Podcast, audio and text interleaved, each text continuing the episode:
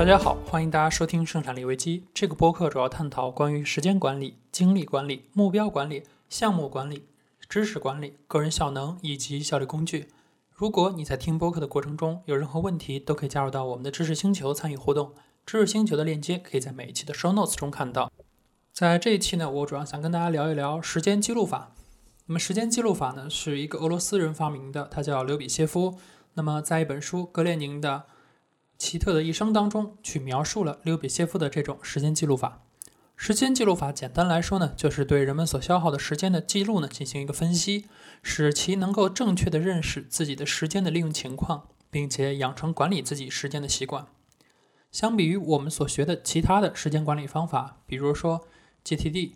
这种任务管理方法来说，时间记录法显得更加特立独行，而且呢，也会更加的去要求你去无时无刻的去记录。时间记录法它有自己的优势，就在于由于你一直在记录你自己的时间，所以你对于时间的敏感度也在不断的提升。比如当下你可能对一个小时甚至是两个小时这样的一个维度比较敏感。那么，通过训练时间记录法，你可以将你对时间的敏感度逐渐缩小力度，从三十分钟到十五分钟，甚至更短的时间。那么这样你在做事的时候呢，自己对于时间的感知会更加的明确，也就尽可能的去减少你浪费过多的时间。那么时间记录法呢，也有自己的要点。接下来我来说一下具体的一些要点。首先呢，是你要保证你时间记录的真实性和准确性。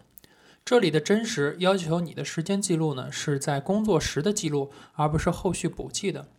准确呢，则是要求你的记录呢，误差不能超过十五分钟，否则呢就没有使用价值。这两点呢也很好说明。首先，关于真实呢，是因为我们的大脑会对我们所记录的事情进行加修改。那么，如果你没有在当时记录的话，在后续你去思考的时候，可能这个时间你写下来的和真实你消耗的已经是不一样了。而准确呢，则是要求你的记录，如果中间的误差太大，那么对于你后续的生活是没有任何指导意义的。其次是你要切勿相信单纯记忆的估计，因为你对于这个时间的估计呢是十分不可靠的。你没有这个敏感度的时候，你是没有办法在更小力度上去估计你的时间的。第三是你选择记录的这个时间段呢要有代表性，你需要记录一件事儿一件事的这个啊。记录，而不是去把所有的可能说一些并没有意义的东西去记录下来。比如说，我们在生活中我们会有非常多的琐事儿，那么但是这些琐事儿并不是每个我们都需要记录的。这个呢，我会在后面内容我再跟大家去强调。第四是及时调整你的时间的分配计划。那么你在做完记录以后，需要每隔一段时间。对你的记录进行整理，然后分析，得出你在过去的一段时间里是如何去使用你的时间的，然后找出其中的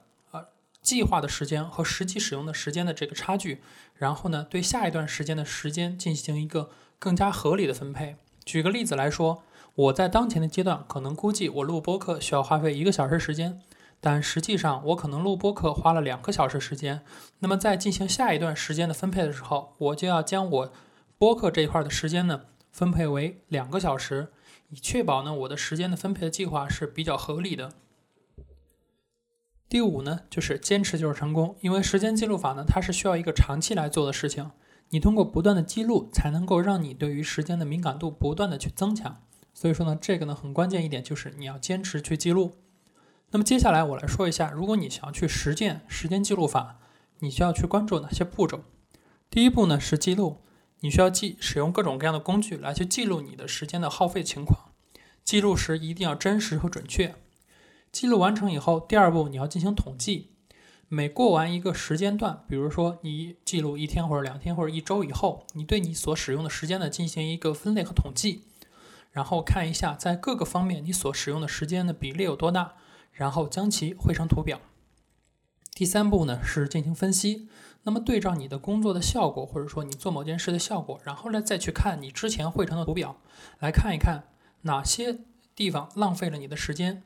那么一般来说呢，我们浪费时间的因素主要是一做了不该做的工作。二做了应该由别人做的工作，三做了浪费别人时间的工作，四犯了过去犯过的错误，以及一些处理杂事儿的时间太长，比如说开会。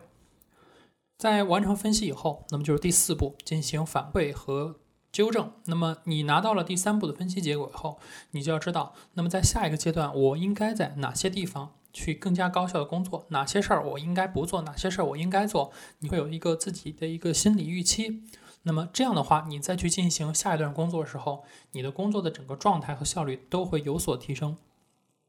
那么这个呢，就是我对于时间记录法的一个简单的介绍。那么接下来呢，我来说一说我在之前写过的一篇文章。那么这篇文章稍后呢，我也会放在播客的 show notes 当中来给大家看。那么这篇文章的名字叫《实践时间记录法》，我都得到了什么？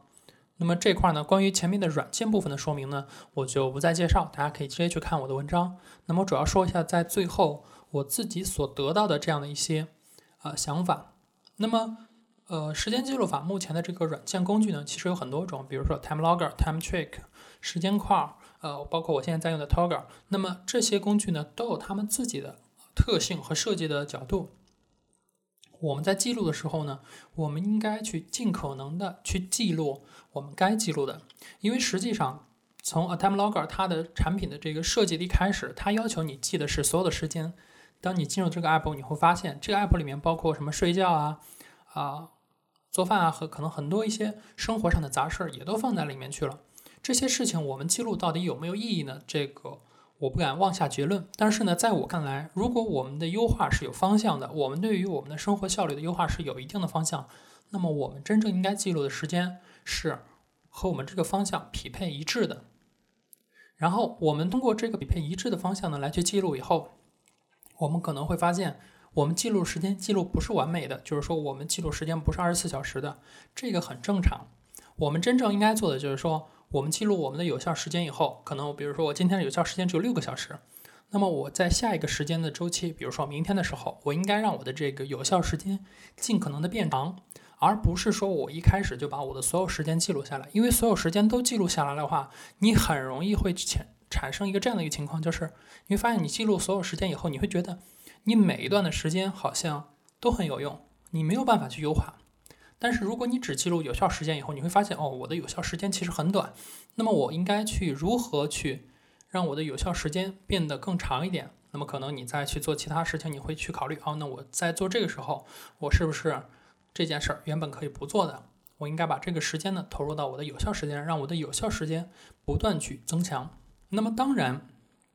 我们完整的记录也有其好处。完整的记录的好处在于，你可以明确你到底在什么地方浪费了时间。过这个呢，从相比之下，我会认为，如果你是一个新手的话，我还是建议你先记录你的有效时间，因为记录完整的时间其实它是一个很令人痛苦的事情，因为你要不停的记录，而且你会经常会遇见一个问题，就是你记着记着，或者你做什么事儿，你突然忙忘掉了，你就没有办法记。那么这个其实并。会让你的这个一方面是让你的这个记录的结果呢，并没有那么的准确；另一方面呢，也是在打击你自己的自信心。所以呢，我其实蛮建议你，如果你之前没有试过，你先记录你的有效时间。比如说，你的优化方向是你的工作，那么你只记录和工作相关的时间。那么可能你第一天即使上班了八小时，你发现你的有效工作时间只有四个小时。OK，那么在下一个时间阶段的时候，你就要去想，那我怎么样才能够让我工作时间？更长，或者说我的有效工作时间更长，效率更高呢？那么这个呢，我觉得是一个比较不错的方向。你记录全天的话，会让你可能很难去做到更好的优化。再一个就是说，我们在记录的时候，我们要去注意的是，我们记录的结果呢，它只是一个过程。我们真正重要的不是记录这个过程，而是说我们在记录完成以后的分析。因为很多人他可能记录的时候，包括我去看到有一些 app，他们对于时间记录法之背后的这个分析呢，其实并不是那么看重。他们虽然提供了一些图表，但是这些图表的功能非常的弱，他们更多的专注在于时间的记录上面。但是实际上，时间的记录呢，没有太大的价值。真正有价值在于你记录之后的分析和反，通过分析和反馈去优化你的生活，那么这个才是真正有价值的。那么我们这一期的播客呢，就讲到这里。如果你对于时间记录法还有其他更多的看法，那么也欢迎你点击 show notes 中的知识星球的链接，来知识星球中和我一起讨论关于时间记录法的内容。